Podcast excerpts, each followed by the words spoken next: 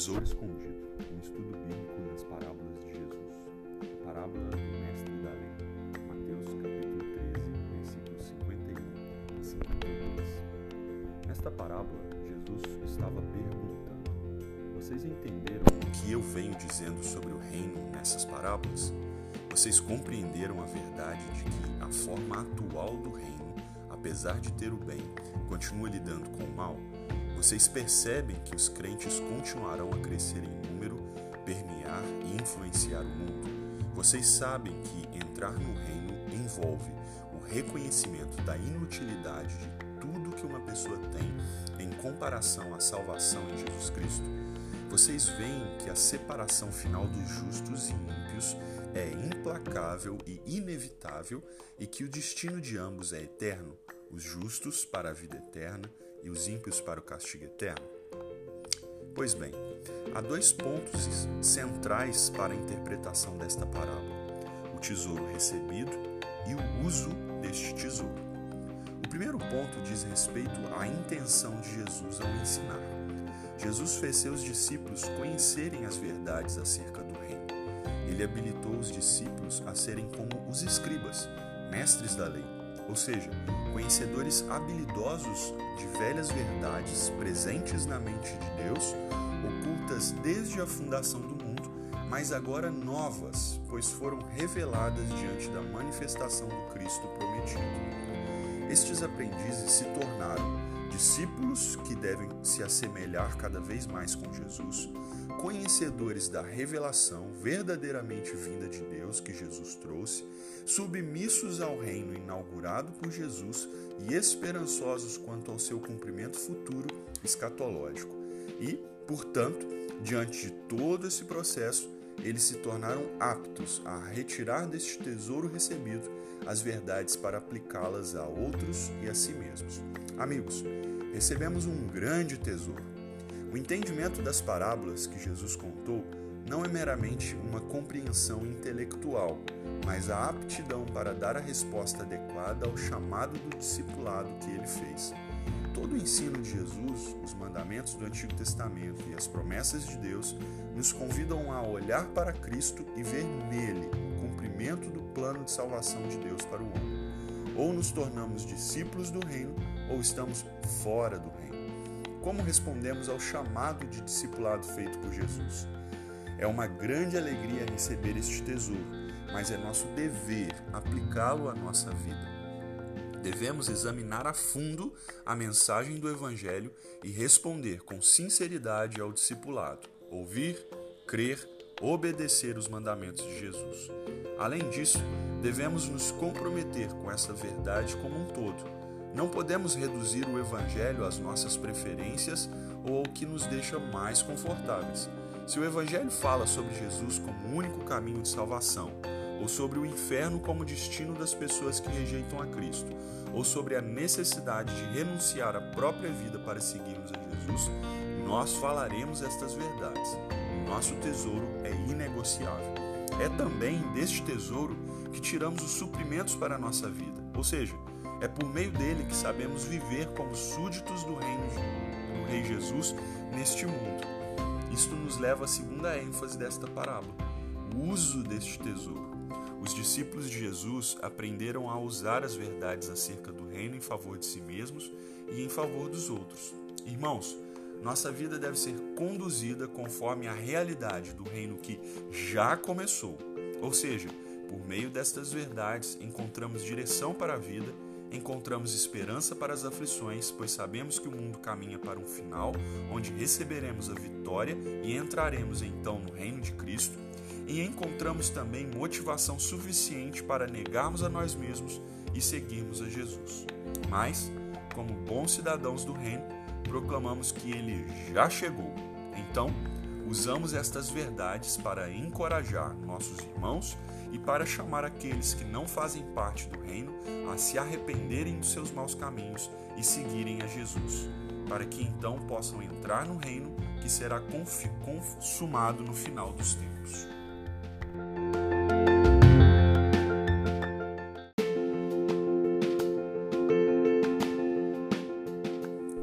Olá, Sejam todos bem-vindos à série Tesouro Escondido, um estudo bíblico nas parábolas de Jesus. Meu nome está na Bíblia, disse o racista. Em um episódio de racismo num condomínio fechado aqui no Brasil, um homem menosprezou um motoboy. Porém, o racista não sabia de um detalhe: o motoboy tinha o mesmo nome que ele. Qual é a barreira que justifica você amar e ter compaixão com o próximo. E se de repente esta barreira fosse derrubada? É sobre isso que nos ensina a parábola do bom samaritano. Esta é uma das mais conhecidas parábolas de Jesus, porém, ela é muito mal interpretada. Precisamos descobrir qual o tesouro escondido nesta parábola. Para isso, precisamos entender melhor o seu contexto. Um certo doutor da lei se apresenta para testar Jesus. Ele pergunta: Que farei para herdar a vida eterna? Esta pergunta já havia sido apresentada a Jesus e respondida por ele outras vezes. A vida eterna é uma promessa central do Evangelho do Reino.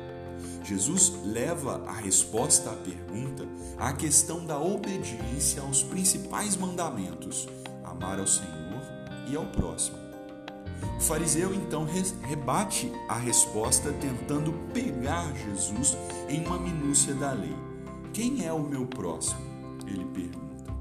Segundo a tradição dos judeus, eles poderiam amar os amigos e odiar os inimigos. Isto é um grande problema, pois no final das contas, eles não teriam qualquer obrigação moral ou legal de amar quem quer que fosse. Jesus então responde com a parábola do bom samaritano. Ele conta sobre um homem que foi assaltado no caminho entre Jericó e Jerusalém. O homem foi deixado como morto pelo caminho. Então se aproxima um sacerdote e depois um levita, conhecedores da lei de Deus que deveriam saber o que era a compaixão. Porém, eles passam pelo outro lado do caminho. Passa pelo caminho também um samaritano, inimigo do povo judeu. E este samaritano assume o fardo do homem ferido. Ele é abundantemente generoso para com aquele homem. O samaritano abriu mão de suas próprias roupas, dos seus recursos, das suas provisões, do seu tempo e de uma quantia considerável de dinheiro para cuidar do homem ferido. Diante do escândalo da história, Jesus pergunta: Quem foi o próximo do homem? A resposta era óbvia e fatal às possíveis desculpas do doutor da lei, o samaritano. Todas as barreiras étnicas, raciais ou sejam quais forem, foram derrubadas. O que aprendemos desta parábola? Esta parábola é ensinada dentro do contexto das exigências do discipulado cristão. Jesus quer que seus discípulos sejam conscientes quanto à compaixão que deve ser exercida a todos aqueles que se encontram necessitados. Esta compaixão é o exercício pleno do amor e o cumprimento da verdadeira religião. A falsa religião, por outro lado, ofusca o verdadeiro cumprimento da lei, pois ela oferece base para a autojustificação e o orgulho. Podemos nos justificar de deixar amar com base na religião. Não amamos este porque ele não nos ama, deixamos de ter compaixão com aquele porque ele é diferente de nós, ou então nos orgulhamos dizendo que não precisamos de amar estes que são mais difíceis, pois já amamos certos indivíduos do nosso convívio. Aprendemos algumas lições nesta parábola. A primeira delas é que os discípulos de Jesus não limitam o exercício da sua compaixão. O samaritano não se importou quem era o homem caído. Ele não mediu esforços para ajudá-lo. Jesus espera que seus seguidores amem até mesmo seus inimigos, ou seja, não deve haver limites, barreiras para o exercício do amor dos discípulos de Jesus. Eles são os primeiros a estender as mãos aos necessitados e marginalizados. Eles abrem a sua comunidade e recebem muito bem aqueles que são diferentes da sua cor de pele, condição social e qualquer outra diferença. Para os discípulos de Jesus, todas as vidas importam. A segunda lição que aprendemos é que os discípulos de Jesus, no final das contas, imitam o que ele fez pelos seus discípulos. Irmãos, quando se trata de nosso esforço, somos muito mesquinhos e tímidos para ajudar ao próximo. Sempre levantamos algum tipo de barreira para isto, mas nosso Senhor cuidou de nós de forma generosa e sacrificial. Ele se limitou em relação à glória que tinha com o Pai para vir a este mundo como homem. Ele estendeu as mãos aos marginalizados, tocou nos leprosos, chorou com os que sofriam, amparou aqueles que não tinham ninguém por eles. Mas nosso Senhor e Salvador foi além, ele se sacrificou por nós. Ele morreu em nosso lugar e nos ensinou como amar ao nosso próximo. Por seu exemplo, aprendemos que não devemos medir esforços para exercitar compaixão. Devemos aprender dia a dia com Jesus a derrubar as barreiras que nos impedem de nos aproximar do nosso próximo. Com Jesus nós aprendemos, vai e faz o mesmo.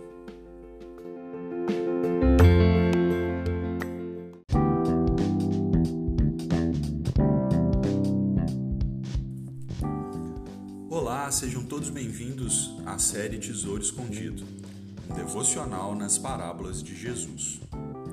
Uma inusitada ocorrência policial aconteceu nos Estados Unidos. Uma mãe desesperada ligou para a polícia durante a madrugada. A solicitação? Fórmula para amamentar seu bebê recém-nascido. Seu leite havia acabado e a criança estava chorando de fome. Seu marido não estava em casa e ninguém da vizinhança atendeu aquela hora da madrugada. Ousadamente ela ligou para a polícia. Os policiais de plantão atenderam ao chamado e compraram a fórmula em uma loja de 24 horas. Estamos aqui para ajudar, disseram os policiais. É ousado demais alguém fazer este pedido às autoridades policiais, mas ao mesmo tempo era uma necessidade urgente daquela mãe. Bem, era uma situação embaraçosa, não é mesmo? O que você faria no lugar daquela mãe? E quando se trata da oração? Diante de uma necessidade, você recorre a Deus em oração ousadamente ou deixa para lá por algum motivo? A forma como recorremos a Deus em oração ou não revela muito o que pensamos sobre ele. É sobre isto a parábola do amigo importuno. Lucas, capítulo 11, versículos 5 a 13. O Evangelho de Lucas nos traz três parábolas sobre oração. Ela nos ensina que Jesus quer que seus discípulos orem. Jesus deseja que seus discípulos sejam confiantes na bondade de Deus e também tenham uma comunicação perseverante com Ele. Esta é a primeira parábola sobre oração que veremos. Nela, aprenderemos que Deus é um Pai bondoso e amoroso, disposto a suprir nossa necessidade sempre que recorremos a Ele em oração. A situação em que se encontrava aquele que foi pedir pão à meia-noite era muito embaraçosa. Ou ele se recusava a hospedar o amigo viajante, violando assim as normas de boa hospedagem da época, ou ele hospedava o viajante recém-chegado e importunava o amigo mais próximo de sua casa. Difícil decidir, mas aquela hora da noite não restava alternativa ele vai até o vizinho e insiste com ele, mesmo sendo tarde. A explicação da parábola envolve o contexto em que ela está inserida. Jesus ensina a oração dominical, logo depois conta a parábola e exorta seus discípulos a pedirem, buscarem e baterem.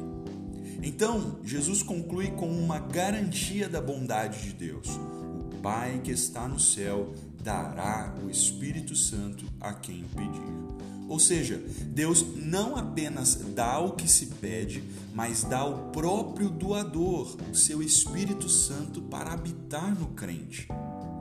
O raciocínio da parábola caminha do menor para o maior, ou seja, de um amigo vizinho para o Pai Celestial. O que Jesus quer dizer com a parábola é o seguinte: se um homem levanta-se da cama no meio da noite para atender ao pedido de um amigo, por mais que este amigo lhe seja grosseiro, quanto mais fará Deus diante do pedido de seus filhos. Jesus nos ensinou que Deus está disponível para ouvir as orações do seu povo. Ele é como um pai amoroso que está ao lado do seu filho, sempre disposto para nos responder. Irmãos, para Deus nunca somos grosseiros ou chatos em nossa oração. Ao contrário, ele se agrada que recorramos a Ele quando estamos em necessidade. Não precisamos de mediadores humanos, nem mesmo de nos envergonhar de estarmos diante de Deus sempre quando surge alguma necessidade. Somos plenamente aceitos por Deus em Sua presença. É um prazer para Ele nos receber. É isto que Jesus quer que seus discípulos entendam. Buscar a Deus em oração é um privilégio para os filhos de Deus. Orar é a expressão de nossa fé e de nossa maturidade espiritual. Quando oramos, confessamos que Deus é todo-poderoso, soberano e bom. Quando suplicamos a Deus em favor das nossas necessidades ou de outras pessoas, sabemos quem somos: filhos de Deus. Portanto, meu amigo, se você pretende ser ouvido por Deus, precisa, em primeiro lugar, confiar em Jesus. A Bíblia diz que o ser humano não pode ser ouvido por Deus, porque ele está distante dele por causa dos pecados. Mas quando nos arrependemos de nosso pecado e confiamos que Jesus nos perdoa, ele mesmo se encarrega de levar cada súplica a Deus. Não há mais barreiras, não há mais impedimentos, estamos livres para rogarmos a Deus em oração, seja qual for a situação ou a hora. Desta forma, por causa de Jesus, podemos confiar que Deus ouvirá cada necessidade que tivermos. É por esta razão que terminamos a nossa oração dizendo Amém. Nas palavras de um catecismo do século XVI sobre a oração do Pai Nosso, Amém significa assim será, com toda certeza.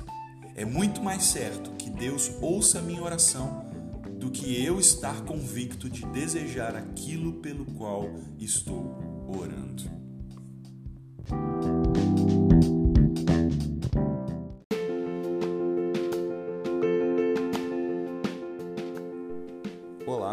Todos bem-vindos à série Tesouro Escondido, um estudo bíblico nas parábolas de Jesus. Três homens naufragaram no Oceano Pacífico e eles foram parar em uma ilha deserta. No meio do nada, a única opção que tinham para serem resgatados era escrever ajuda na areia da praia.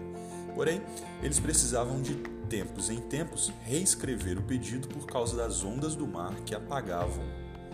Após três dias, um avião da Marinha Americana que sobrevoava o local os avistou e fez a operação de resgate. E você, manteria o pedido de ajuda escrito ou desistiria após a água do mar apagá-lo algumas vezes. Nós precisamos do mesmo tipo de perseverança em nossa vida de oração. É sobre isso a parábola do juiz iníquo e a viúva persistente. Esta é a segunda parábola que nos ensina sobre oração. Ela está logo depois de um dos ensinos escatológicos de Jesus no Evangelho de Lucas. Nela aprenderemos que o amor de Deus por seu povo eleito nos motiva a orar com fé perseverante para que ele cumpra a sua justiça em nossa vida. A parábola envolve dois personagens, a viúva e o juiz. Não temos muitos detalhes, mas as viúvas eram alvos fáceis de opressão naqueles tempos. Mas, mesmo assim, essa mulher vulnerável recorre insistentemente a um juiz em seu favor. Porém, este juiz é um homem que não tinha princípios religiosos e era imune à opinião pública. Mas, de forma surpreendente, o juiz atende ao clamor da viúva. Não que houvesse se compadecido dela, mas porque não queria mais ser importunado. Ao contar esta parábola, Jesus esperava que seus discípulos aprendessem a orar sempre e não desanimar. Embora os tempos vindos fossem maus, eles poderiam confiar em Deus. Jesus contrastou o pior dos homens com o que há de melhor em Deus. Deus escolheu um povo para mostrar a eles a sua misericórdia e o seu amor. Deus tem um povo especial e fará justiça a estes que clamam a Ele insistentemente. Quando Jesus ensinou sobre o fim dos tempos, antecipou que a humanidade viveria em grande incredulidade e perseguiria os escolhidos de Deus por causa da sua fé. Então, Jesus pergunta aos seus discípulos: Quando o filho do homem vier, encontrará fé na terra? A resposta que os discípulos devem dar é: Senhor, não desanimaremos de orar e esperaremos confiantemente na Sua justiça. Quando somos perseguidos por nossa fé, quando sofremos algum tipo de injustiça, quando nos entristecemos pelas circunstâncias da vida, nós nos dirigimos a Deus em oração. Isto mostra a nossa confiança na bondade, misericórdia e amor de Deus por nós. Confiamos na promessa feita por Jesus não tenham medo, pequeno rebanho, pois foi do agrado do Pai dar-lhes o reino. A oração é a melhor forma de interpretarmos e lidarmos com o mundo ao nosso redor. A oração nos leva a um autoexame para ver se não estamos no mesmo erro dessa geração incrédula e perversa. Então, somos levados a clamar pela justiça divina que, em alguma medida, já começou neste tempo, mas ainda aguarda seu cumprimento no futuro no estabelecimento do reino de Deus. Os discípulos de Jesus não pegam em armas para mudar o mundo, não se submetem a uma agenda política de transformação mundial, muito menos confiam que, por sua própria capacidade, podem resolver os problemas da humanidade. Os seguidores de Jesus esperam em oração. Eles confiam suas vidas àquele que os salvou do pecado e da morte.